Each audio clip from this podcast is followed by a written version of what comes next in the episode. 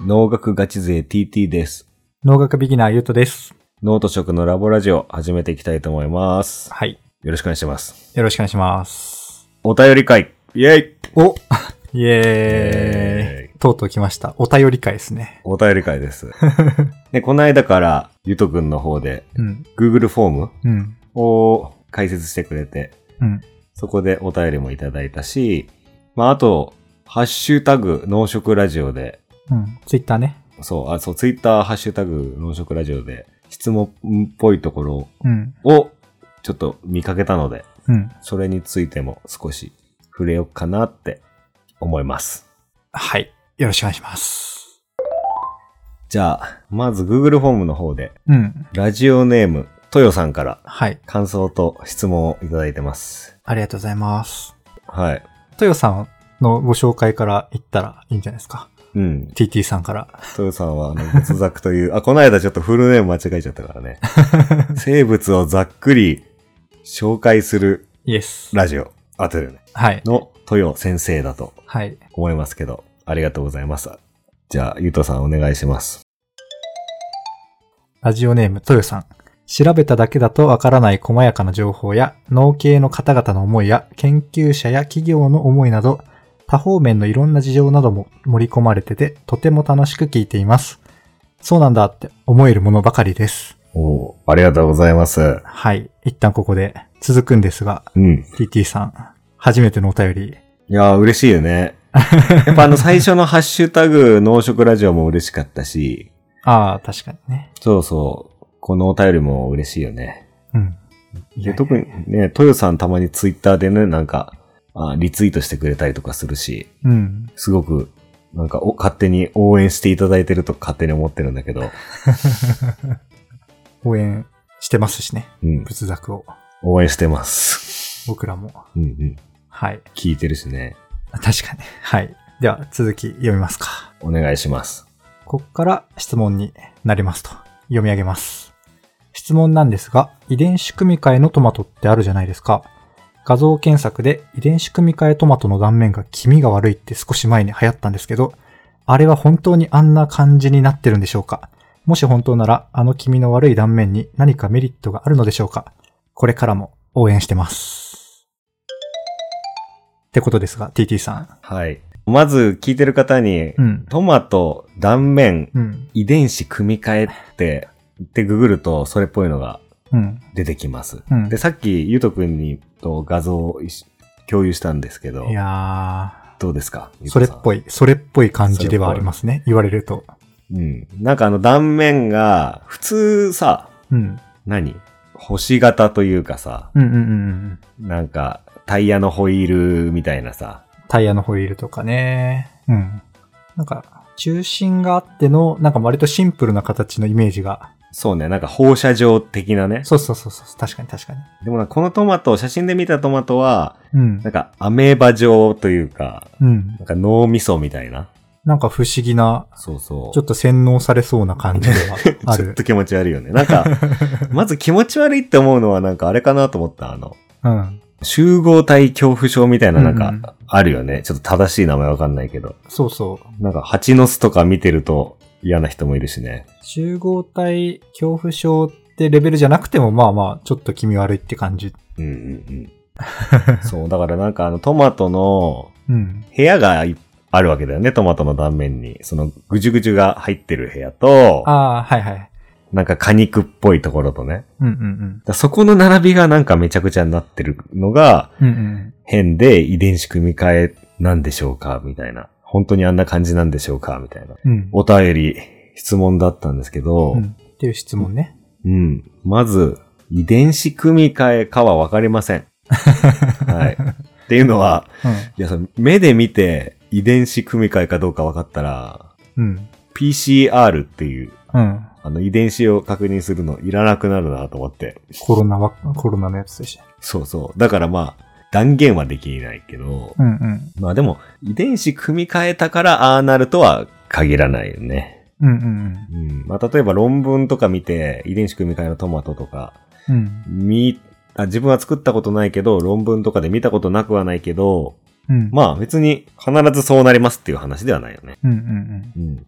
なるほどね。ただ、そういう遺伝子組み換えを起こさせたっていう可能性はあるけど、ただ、何かメリットがあるんでしょうかって聞かれて、俺もメリットを思い浮かばないから、ああ、はいはいはいはわざわざあんな形になるようにい。う、んうん。はい遺伝子組み換えにしたっていうことは考えづらいのかなと思って。はいはい。単純に遺伝子組み換えをさ、関係なく考えるとさ、あ、これうん。画面見ただけで思ったんだけど、うん。なんかちょっと強強度というかさ、うんうんうん。ぐちゃっとなる率は減りそうだなって思った。ああ、さ、丈夫になるみたいなね。あ、そうそうそうそうそう。なんか潰れちゃうとか。うん。うん。そうね。俺も、そこは、なんかメリットあんのかなと思う。ね。肉の部分が多いからね、うん。骨ともなるし、はいはい。あとはなんだろうね。加工するときにいいのかもしんないね、もしか したら。あー、ハンバーガー用のとか そう、わかんないけど、ぐじゅぐじゅのやつ、あのさ、サラダとかでさ、薄く切ったらさ、もう皮だけになっちゃいましたみたいな。なるなる。家でもよく、その薄くやんなくてもなるよね。あの、ぐじゅぐじゅの部分が分離して。そうそうそうそう、わかる。スイカのさ、食い切った後みたいな感じになったりするもんね。あ、 そうそうそうそう。なる。ああいう形になりにくいとかはね、ありそうだよね。そうね、ありそうありそう。うん。ただなんかそれを遺伝子組み換えとして流通させるほどのニーズがあるかっていうね。あー、はいはいはい。そでもあの、画像のトマトはさ、実際にあるやつではあるんでしょ、きっと。あ、加工したやつじゃなければ。う。あ、そうそうそう。そうだと思だから、そのトマト自体は何らかの品種改良でさ、う。うん。まあその今言ったようなメリットかわからんけど、うん。何かの目的であの形になったのかなっていう、ああ、そうかもしんないね。うん、かもだけどね。 うん。ちょっと調べたんだけど、うん、お、いろいろ調べた結果、うん。あのね、そういう品種があるっぽくて、ファーストトマトっていうファーストトマト。品種がああいう風になりやすいというか、あの、その部屋ああ、部屋がたくさんあるみたいな。の数が多いっていう特徴がうーん。あるみたい。っていうのが一つで、えー、どんなトマトなんですかそうなんか解説見たらね、なんか甘いトマトですとかそういうことは書いてあったんだけど、うん。ただ単にこれは部屋が多いですって書いてあっただけ で、うんこういうメリットがありますみたいなのまでは書いてなかった。えー、うん。あとは、あれかもね、ぐじゅぐじゅ分が少ないとしたら、うん。ちょっとトマト苦手な人も食べやすいとかあるかもしれないね。あー、それはあるかもね。もう完全に想像だけど。ね、なんか酸っぱい成分とか多そうだもんうね。ん、うん、うんうん。生臭い成分とかね。 そうそう。あのぐじゅぐじゅが苦手じゃんトマト嫌いな人。あー、そうね、そうね。わかるわ。確かに確かに。そうね。ちなみにもう一個のね、考察が、もトマトってもともとはう。うん。花だったんだよね。まあ、花が実をつけてトマトになってるあわあ、はいはい。けだから。うん。で、その花っていうのは出てくる前はこう茎の中に格納されてるわけなんだけど。うんうんうんうん。で、花が咲くときに茎からつぼみが出てきて花が咲くわけなんだけど、うん。その、その間に、うん。なんかて低温低温寒さに当たっちゃうと、うん。そこのなんだろう、細胞の文化とか言うんだけ ど、なんかその構成がうまくできなくって、あ変形したりとあ、なか、るほどねそ。れなんかトマトに限らず結構あるんだよね。うー。うんん、だからその品種もあるけど、うんうん。栽培中に寒さに当たっちゃって、気候的な問題で。そう、いわゆる気形みたいな感じになっちゃっはいはい、たっていう可能性はあるかなとなるほどね。思いました。面白い。なので、遺伝子組み換えじゃないとは思いますっていうのが一つと、うん。あのメリットは今僕らの妄想でいろい ろ、なんかトマト嫌いでも食えそうなんじゃねとか、 ハンバーガー向きなんじゃねとかね。まあ想像しても面白いかもしれないので。うん、そうね。うん。なんかまた見かけたらつぶやいてみます。はい。見かけるか なこれ自体の記事が流行ったの数年前だったからね。うん。あ、知ってたいや、知らなかった。ああ、なるほどね。うん流行ってたっていうのが、まあ、ググったら、そう。たどれたっていうか。そう、やたらヤフー知恵袋に、これって遺伝子組み換えですかっていうのが ね。えー、はい。知恵袋なんだ。なるほど。皆さんも気になったら見てみてください。はい。ということで、豊先生、お便りありがとうございます。ありがとうございましありがとうごた。ざいます。次行きますか。はい。次はね、ラジオネームというか、ツイッターアカウント名が、はーさんアットじとめおじさんからのツイッターのコメントですね。 うん。そう、これ2月にもらったコメントだね。うん結。構前なんですがう、ん。すいません、やっとお返しというか、うんコメントさせていただきます。読み上げます。TT さん、学名呼べるのか学名の付け方とかいろいろ興味出そうな学名についての話とか聞いてみたいな。ハッシュタグ農食ラジオ。TT さん、お願いします。はい。ゆとさんは学名を一つあげなさいって言われたらなんかあげられるえっ、と、植物あ、まあなんでも生物。これだから、配信で取り扱ったうん。ホモサピエンスはいはいはい。と、稲はもうわかんない。もう言ってたっていうの記憶がありますね。なるほどね。インディカなんたらみたいうん。そうそうそうそう。な。そうだから、ホモ・サピエンスだよね。にうんこれは人間の学名だよね。うんうん。で、ちなみにこれは賢い人間っていう意味らしいです。あー、まあまあまあ、進化してきたからね。そうそう。前のやつよりみたいな。うん。ホモがヒューマンって意味なんじゃないかな。うーん、ああ、確かに。うん似てる感じだ。サピエンスはわからん。 という例えがわからないっていう。なるほどね。はい。あとはね、ちょっと例を挙げるとね、うん。どっちからいこうかな。うん。まあ、これもわかる、安いやつかもしんないね。何のことか。ニコチアナ・タバカム。タバコ。タバコ。はい。タバコの植物の学名なんだけど、はいはいはい。まあ、これはさっきのね、ホモサピエンス的な感じでどういう意味ですかって言われると、 うんうん。まあニコチンのタバコみた いな。そのまんまだよね。うんうん。うんだけど、冷静に考えて、じゃあニコチンはどうやってつけたのっていううんうんとこもあうん。るじゃ学ん。名の方にもう入ってるやつね。そうそうそうう。ん。じゃあニコチンはどっから来たんだよっていうのは、うん。ネットの情報によると、うんなんかフランスの外交官のジャン・ニコさんの名前に由来するらしくて。ああ、ありそうだね。人、人由来なんだ。そうそうそう。なんかこの人がタバコの種をもらって、なんかうん。偏頭痛にいいらしい。この植物は、みたいな。へえ。で、なんか自分が使ってた草だから、ニコチアナって最初つけたんだよね。なるほど。で、ニコチアナから見つかった成分だから、ニコチンって後からついたらしいです。うんうんうんああ、なるほど。そういう順番なんだ。うん。だから300年うの、んニコチンが発見される300年前に名前がついたと。ニコチアナと。うんなるほど。うん。ええで、タバカムは知らん。タバカも。あのー、ポルトガル語で来てるよね。多分、タバコってもともと日本語じゃないもんね。ポルトガル語だもんね。ああ、そうなんだ。うんそう、あの、鉄砲伝来とかの頃に。うんうん来たと思うあんだのけど頃ね。そうそう。ランドセルとかの時ね。そうそうそう。うんうんっていうので。まあ、だから単純に用途だよね。多分う、ん。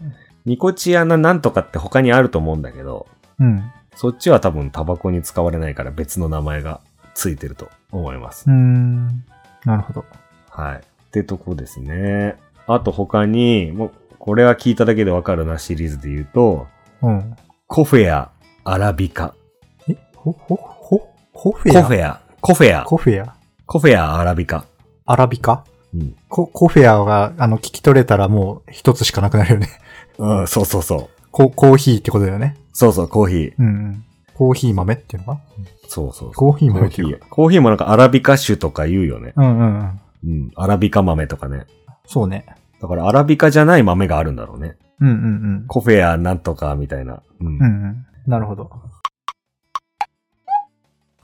あと、こっからね、3連続いきます。お当ててください。わか、わかんなそうなやついや、わかる。1個はわかる。おー1個は出てきたからね。わかりやすい系。えっ、とね、ソラナム、リコペリシカム。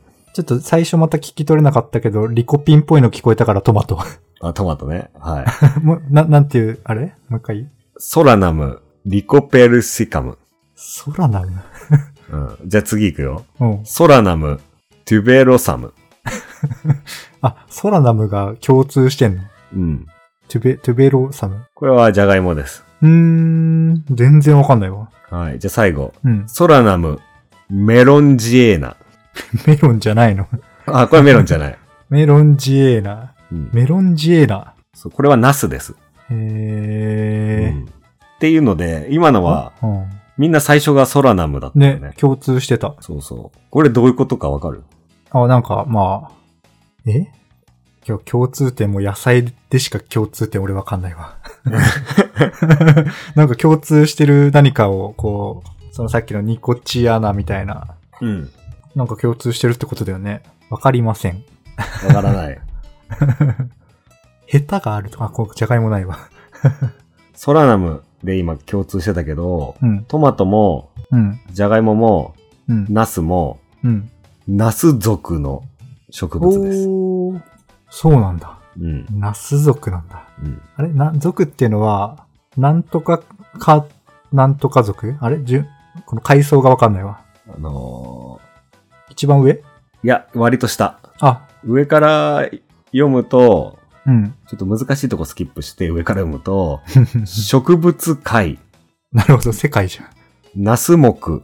ナス目。ナス科、ナス属、ナスばっかじゃトマト種。ん。おー、ナスナスナストマトなんだ。そうそうそうそう。っていうので、まあもう分類するときにさ、うん。こんな植物界みたいなところから言ったらさ、いうんうんうやんそれは分かってるわ、みたいなうんうん。感じになるから、なるほどね。まあその細かいとこ二つを言うっていうのが慣例。まあちゃんとルールになってるのかもしれないけど、なってるんだと思うんだけど。なるほどね。はい。なので、これを聞くと、あ、うん。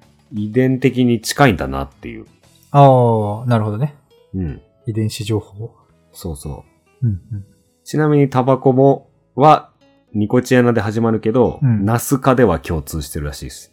おー、なるほど。そうなんだ。ナスかなんです。そう。その一個上の層ではあそういうこと共か通してるらしいです。はいはいはい。だから学名のその、二つ組み合わさってるやつみたいには入ってないけど、そうそう。もう一個上の階層で共通なんだ。ナスそか。うそうそう。へえ。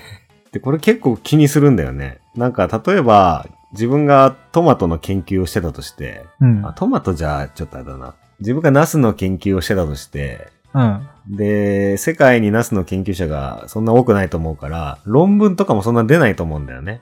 なるほどね。うん。だけど、トマトの論文とかは結構出てると思うんだよ。なるほど。そうすると、うん。トマトではこれが報告されてるみたいな。なるほど。なんかこの遺伝子がトマトで見つかりました。みたいなの研究が、例えばなんだろうな、実が大きくなる遺伝子が見つかりましたとかね。はいはいはいはい。言った時には、ナス、その近いから遺伝的に、うんうんうん。あ、ナスにもあんじゃねっていうことをあ考えやすいんだよねー、。なるほど。たどりやすくなるんだ。だそうそうナス族が一緒だからってことだよね。そうそう。これ米とかだと、うん米の粒がでかくなりますとか言うと全然遠いから、うんうんうん。うんちょっと参考に、ナスの参考にはならんかもな、みた いな。っはいはいはいはい。ていう感じで、この属名が一緒だと、ほうほうちょっ。と参考になったりするんだよね。なるほどね。調べやすくていいね。そうなのよ。そう なの。うん、学名で。そう。だから自分がやってる作作物、植物がマニアックでも、うん。こう、同じ属のとか同じ科の中に、うんうん。こういうトマトみたいなよく研究されてるのがあると、まあラッキーだよね。でもそれちょっと前提情報のあれが、あれなんだけど、 うん。トマトの、えそれちょっと事実っぽい話なの。ナスは少なくて、トマトはめっちゃ多そうみたいな。ナスあんま見たことない論文であ見かけたことない。そうなんだ。それは日本とかじゃなくてもう世界的なあ、話。世界的に世界的に。へえ、それがなんかうん当たり前みたいに言ってるけど、え、あ、そ、そう、そうなるかなみたいな。あ、そうそう そう。やへえ、トマトやっぱ人気なんだ。っぱし消費量が、消費量が違うんじゃないなるほどね。ケチャップとか加工もできるし。うん。トマトはヨーロッパとかでもガンガン食べられてそうだしね、ケチャッそプうで。そうそう。まあ、あとは知らんけど、その遺伝子の構造が、遺伝子のサイズとか複雑さが、うんうん。ナス、トマトのがシンプルだったりすると、研究が進みやすいよね。そういうことか。うん。ちょっとそれはごめん、定量的なデータ持ってないから、わ、はいはい、わはかんないんだけど、うん。い。うん。だかっていらう、可能性も。ああ、そういうことね。うんうん、研究対象のものとして、わざわざな、ナスとかわかんないけど、他のものを選ぶより、うん。トマトで、トマトがベーシックというか、うんうんうん。やりやすさがあるっていうことか。そうそうそへう。でえ。、やっぱり知見も溜まってくし ね。うんうん。あ、確かに、グルになってそればっかみんなやれば、そうそうそうそうそ集まりやすいっていう話か。う。うん。日本だとね、トマトは筑波大学がうん。種のコレクション持ってたりするし。へえ、うん気になる。そう。なんかね、ちっちゃい、ちっちゃくなっちゃったトマトの種ありますぜとか。そうすると、どうしてちっちゃくなったのかっていう研究ができるじゃん。っなるほど。ていうのもあれでかいよね。まあどっちが、卵が先かニワトリが先かみたいなとこもあるけど、うんうんそういう種、ナスのコレクションは聞いたことないんで、うん。へえ、うん。そうなんだ。食卓的にはね、まあ、ナスとトマトは結構並列ぐらい人気な、うん。ね、野菜ですケけど。チャップ入れちゃうとね。あ、そっかそっか。加工の話か。うん。確かに。ね。まあ、だって、ソースにもケチャップ入ってますもんね。入ってる入って る。中濃ソースだとよかああいうやつね。。うんだから、トマトケチャップ以外にも、ね、ケチャップ入りのうん加工の調味料というか、ああいうのなんていうの味付けのやつらがうん。結構ありそうだもんね。そうそう。まあいろんなとこに使われるんで。なるほど。まあちょっと本当の理由わかんないけど、まあ今、みたいな感じです。 はいはい。学名も面白いね。あと二つ、ネタ的なには二つあって、 うん。じゃあ今度はね、オリザ・サティバ。それ米だよね。そう、米。そうだよね。思い出した。うん オリバーサティんオリバーオリザ・オリザサティバ。